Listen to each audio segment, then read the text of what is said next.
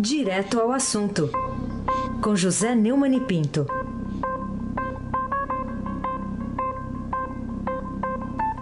Neumani, bom dia. Bom dia, Carolina Ercolim, tintim por tintim. Bom dia, Almirante Nelson e o seu pedalinho. Ih, faltou o pedalinho hoje, o Nelson tá falando aqui. Não tem pedalinho? Encrencou o pedalinho ali. Peraí. O pedalinho encrencou, Agora ele, meu. ele, ele vai dar um impulso com o pé, vamos ver. Aí. Bom dia, Diego Henrique de Carvalho. Bom dia, Moacir Biasi. Bom dia, família Bonfim. Emanuel Alice Isadora. Alice Isadora, segundo a que reporta a nossa Carolina, nos braços de Morfeu. Imagino, né? Imagino. Se tiver um passeio Bom, programado. Hein? Bom dia, ouvinte da Rádio Eldorado, 107,3 FM. Carolina Ercolim, tintim por tintim. Vamos começar falando sobre o PT, né? A Gleisi Hoffmann, que foi na posse de Nicolás Maduro na Venezuela, e acaba se isolando, né? Até da esquerda para aplaudir Maduro, que chamou Bolsonaro de fascista. Vamos ouvir o Maduro falando, Almirante Nelson? Podemos ahorrar los calificativos en el caso de una derecha como la venezolana, que ya ha infectado de su fascismo, su intolerancia y su extremismo a la derecha latinoamericana y caribeña como se ha infectado. Veamos el caso de Brasil y el surgimiento de un fascista como el presidente Jair Bolsonaro. Bom, o PT foi direto ao planeta Marte, o planeta vermelho, ouvir um réprobo do, da cena mundial, que é esse tirano Nicolás Maduro, um, é, chavista, um, bolso, é, um bolivariano, é, chamar um governo democraticamente eleito de fascista. É, ao ir prestigiar essa posse, inclusive dizendo que a intenção dela foi marcar posição contra o que chamou de uma grosseria feita pela equipe de Jair Bolsonaro, ao desconvidar o Maduro para a posse de Bolsonaro em Brasília, a presidente do PT agiu solitária. Ontem até eu quero pedir desculpa que alguns grupos de esquerda não aderiram a essa, a essa estupidez da Gleisi Hoffmann. Mas a verdade é que ela é, foi a Caracas insultar 57 milhões e mais de 700 mil eleitores brasileiros que votaram em Bolsonaro. O Bolsonaro pode ter todos os defeitos do mundo, pode não ser o melhor presidente que podia ser para o Brasil. Agora, uma coisa é certa: ele é o presidente do Brasil, eleito democraticamente ah, e, e escolhido pela maioria do povo, que está querendo que ele faça exatamente o que ele está fazendo. E o PT está se isolando no mundo, não é só. Dizer, o PT que fica fazendo tanta onda em torno da questão da prisão do Lula, é, pedindo a adesão da ONU, do Papa Francisco, né? E, e, e dos seus amigos no exterior, nas, lá em Genebra, o PT está isolado junto com aqueles que foram para a posse. Né? O, o Morales, que veio para a posse do, do Bolsonaro, também. O Daniel Ortega, o, o Canel, lá de Cuba, é, quer dizer, todos esses tiranos, lá o cara de El Salvador, tudo gente que não tem compromisso nenhum com a democracia. É o PT assumindo a sua afeição que o PT sempre quis assumir. Né? de um partido de extrema esquerda, revolucionário, que entra no poder pelo voto para é, se fazer presente na República Brasileira, fingindo que é democrata. Carolina Ercolim, tintim por tintim. Vamos falar do novo embrólio do governo Bolsonaro, que envolve a Apex e o Alex. É, as demissões que o Alex fez e a demissão que o Alex tomou, né? É. Alex Carreiro, indicado pelo PSL. O PSL, eu vou lhe contar, mas saiu pior, muito pior do que a encomenda, né? Ontem eu abri aqui o comentário falando das eleições na Câmara e no Senado, e hoje vem com essa. Esse é o episódio, Carolina, mais grotesco da história da insana República Brasileira. Né? Em uma semana, o indicado pelo PSL para a presidência da Agência eh, Brasileira de Proteção, Exportação e Investimentos, a APEX, ah, Alex Carreiro assumiu, descobriram que ele não falava inglês. Agora, você já imaginou você promover exportação sem falar inglês? Substituiu 15 técnicos por amigos do peito, e quando o, o chanceler é, Ernesto Araújo o chamou para que ele pedisse demissão, ele não aceitou, voltou para o gabinete e ficou lá fazendo birra, esperando que o Bolsonaro demitisse. O Bolsonaro demitiu. E tudo isso está contado no meu comentário no Estadão Notícia, que está no ar desde as seis horas, o podcast, né? que é um, um, um de uma série de lambanças que estão realmente comprometendo o começo do governo Bolsonaro. Ele precisa começar a governar para valer, né? Carolina Ercolim, tintim por tintim. Bom, e Flávio Bolsonaro acabou não indo lá depor no caso da COAF, né, no, no Ministério Público, disse que ainda quer ter acesso aos autos primeiro. É, o Flávio Bolsonaro é, usou o mesmo expediente usado pelo Fabrício Queiroz, só que ele está muito bem de saúde, muito curado e tal, e usou o expediente de dar uma entrevista para o SPT em vez de ir ao Ministério Público. E o Ministério Público, que é muito leniente em relação ao Fabrício Queiroz, está sendo quase serviçal em relação ao Flávio Bolsonaro. Flávio Bolsonaro vai tomar posse no Senado, vai ser senador. Enquanto isso, guarda um silêncio suicida a respeito desse episódio do Fabrício Queiroz. O que ele disse, que ele não tem nada a ver com o que o, o, o Fabrício Queiroz faça ou não faça fora do gabinete, é simplesmente é, tautológico, né? uma coisa óbvia, mas ao mesmo tempo que não significa nada. Agora, o que eu repito aqui, Carolina, é o seguinte: esse episódio é um peixe podre. Então você imagina que o governo Bolsonaro, que tem tanta tarefa para fazer, a reforma da Previdência, o combate à violência lá em Fortaleza, o combate à violência no Rio, no Brasil inteiro, ter que lidar com o caso de um cara que, segundo o próprio Bolsonaro, fazia rolo. Rolo. Vai no dicionário e vê o que, é que significa rolo na gíria, né? Pelo amor de Deus. O peixe é como você receber uma pessoa em casa e pegar um peixe morto há mais de uma semana, é, num calor desse, e botar na sala. É claro que isso vai feder, vai feder muito, sem motivo, porque é, é só contar. Agora, se, fica demorando para contar, a gente fica desconfiado que alguma coisa é, tem por trás disso, né? Carolina Ercolim, tintim por tintim. Enquanto isso, a gente tem o MEC abrindo agora uma sindicância para tentar descobrir quem foi que praticou aquela lambança no edital dos livros didáticos de 2020. A gente, inclusive, teve ontem aqui com o Rosélio Soares, que era o ex-ministro da Educação de Michel Temer, dizendo que não entendeu, o edital tinha sido corrigido acabaram publicando uma versão anterior à correção, né? não se sabe exatamente o que aconteceu, mas não foi é, ato, claro, do, do, do governo Temer, porque a publicação foi no dia 2. Mas uma lambança de qualquer forma, né?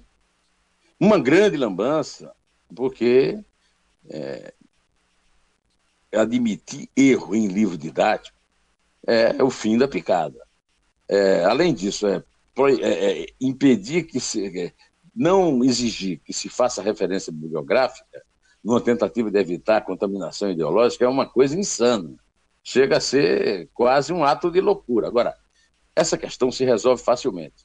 Faz a sindicância logo, rapidamente descobre quem foi o funcionário que praticou a lambança é, e toma as providências necessárias da punição disso e faz um edital decente para os livros didáticos de 2020. É muito simples. Qual é a complicação disso? Por que é que estão complicando tanto uma coisa tão simples, Carolina Ercolim, tintim por tintim? Bom, e que razões motivam a desistência de Bolsonaro de não acabar com a TV Lula ou a EBC?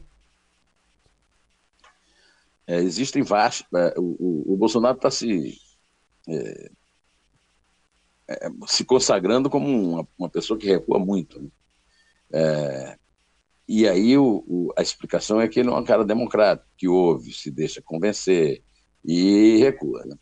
Em relação a, a, ao EBC, eu quero aqui fazer uma, digamos, uma insinuação. Né?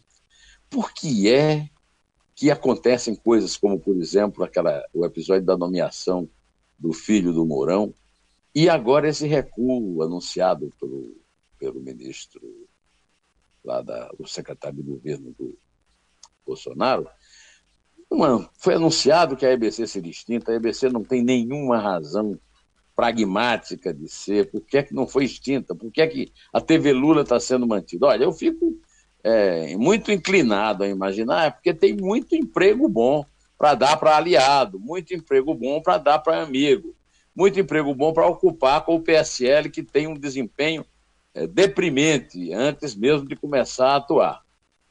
A, a, a extinção da EBC, a, a volta ao antigo tempo da velha Rádio Nacional, do, da, das coisas que funcionavam sem ser um cabide de emprego, que gastam um dinheiro absurdo do contribuinte, tudo isso é, é uma, é, era para ser rotina ainda, mas é também, além de ser rotina, uma promessa de campanha, Carolina. Carolina Ercolim, tintim por tintim. Tem hoje o destaque aqui no Estadão do Bolsonaro preparando o induto para presos com doenças graves, um decreto que não deve conceder benefício a condenados por crimes violentos e por corrupção. Mas, por outro lado, o presidente negava essa hipótese de perdão, ainda falou que da minha caneta não vai sair tinta sobre isso, enfim, fez alguma, algumas afirmações contundentes sobre induto, agora acenando para esse para essa induto aí com caráter humanitário. Qual a avaliação que você é faz dessa, dessas afirmações? Saiu no, no, blog do Fausto Macedo, uma matéria exclusiva do Estadão, que depois os outros, evidentemente, deram, né? É, de que está sendo preparado lá no gabinete do Sérgio Moro, do ministro da Justiça, um novo induto humanitário para presos com doenças graves e terminais. É claro que é uma medida, digamos assim, benemerente, é uma medida caridosa, é uma medida para produzir um efeito é, de noticiário e de propaganda positivo. A questão toda é a seguinte: eu já falei aqui, já expus a minha posição e a repito. Antes mesmo de sair de férias, em relação do Temer, eu já falei isso.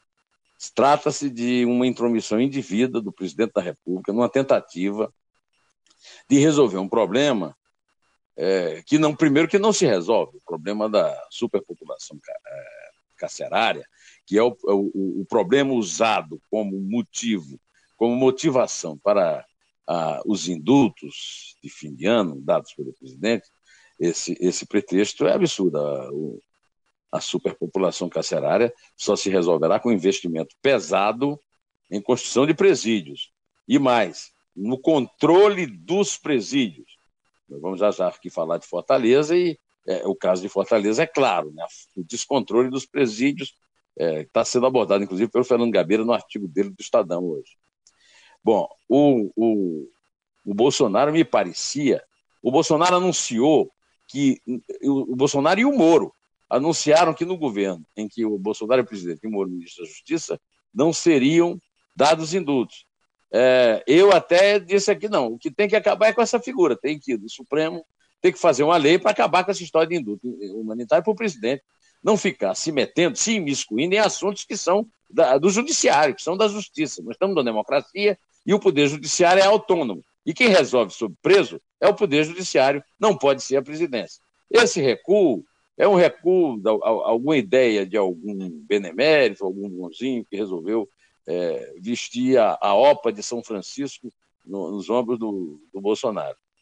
Do meu ponto de vista, é um recuo desnecessário e que não justifica aquela, aquele, aquela explicação né, dos assessores que dizem que o presidente ouve, que o presidente é, se deixa convencer. Tem nada disso. Está se metendo. Ah, isso aí atende aos apelos de Gilmar Mendes, de Marco Aurélio Melo, que vem com aquela conversa de que isso aí faz parte da política penal e, e tem que ser é, repetido todo ano. Carolina Ercolim, tintim por tintim. Bom, e além disso, a gente tem uh, os problemas lá no Ceará, né? Os ataques chegando ao nono dia. É, aparentemente redução né, no número de ataques, mas está longe do controle da situação. Agora tem criminosos impondo até toque de recolher em Fortaleza. Impõe toque de recolher, repetindo os acontecimentos do Rio de Janeiro. Aliás, o Rio ontem voltou a viver um dia de cão lá na, na, na a, a vermelha, lá como chama? Linha vermelha. A, a linha vermelha que leva lá para o aeroporto de é, Tom Jobim, lá na ilha do, do Fundão, lá no Galeão. É, os criminosos impondo toque de recolher é a, a ausência do Estado. O crime substituindo o Estado. E isso acontece por uma incúria, uma incompetência do governo do Ceará no trato desse assunto, e também porque o, o, o governo Bolsonaro não tem uma solução para isso. É, intervir só com a Guarda Nacional não resolve nada. Tanto que os bandidos agora resolveram destruir a iluminação pública para atuar com mais tranquilidade. Ou seja, os, os bandidos que impõem o toque de recolher e destroem a iluminação pública, eles investem claramente contra o Estado e o Estado não se mostra competente para enfrentá-los. É, estamos numa situação de pânico em Fortaleza e o Brasil inteiro precisava ficar assustado com isso, porque a população de Fortaleza não merece viver o inferno que está vivendo. Carolina Ercolim, tintim por tintim. Bom, vamos terminar falando sobre Trump, que está paralisando ali os Estados Unidos, para agora colocar uma condição, né, para parar essa paralisação ali. Ele quer esse dinheiro para construir o muro na fronteira com o México. Agora avalia até que não precisa ser muro né, de, de concreto, mas pode ser até de aço, que fica mais barato, mas quer o muro. É impressionante como a obsessão de um chefe de Estado, mesmo numa democracia como a americana, pode prejudicar a vida da sociedade, da nação, né? de um país do tamanho dos Estados Unidos. Donald Trump ele tem essa obsessão por esse muro na fronteira com o México, a coisa complica, porque agora o México tem um presidente de esquerda, né? Então ele não terá. Ah, já não tinha, mas não terá, terá muito menos agora a, a concordância do México, mas ele está querendo que o, o, os democratas da oposição, e mesmo alguns republicanos é, do seu partido, mas que não o apoiam, é, liberem o dinheiro para a construção do muro, só que ele mudou agora, como você disse, de concreto, para ser um muro metálico, e para isso ele mantém a população dos Estados Unidos como refém da obsessão dele. É, isso aí é um crime, é uma chantagem absurda de um chefe de Estado, do Estado mais poderoso, mais rico e militarmente mais armado do mundo, sequestrando, quer dizer, é um sequestro usando o mais poderoso exército do mundo. É o fim da picada e realmente é uma coisa é, inexplicável, injustificável e assustadora. É, é uma cena que, sinceramente, por mais que eu nunca tenha admirado o Trump, porque ele não tem nada de admirável, né? É, eu agora estou realmente assustado com o nível da sua insanidade. Né? Isso aí chegou ao nível da insanidade. Está é, agindo como um chefe de, de crime, de organização criminosa que sequestrou uma das maiores populações do mundo, de um país que é o, o país, é, digamos assim, o, a grande potência política, democrática, militar e econômica do planeta Terra. Bom, Carolina, chegamos aqui à nossa contagem. É, então vamos lá. É três. É dois? É um. Um pé!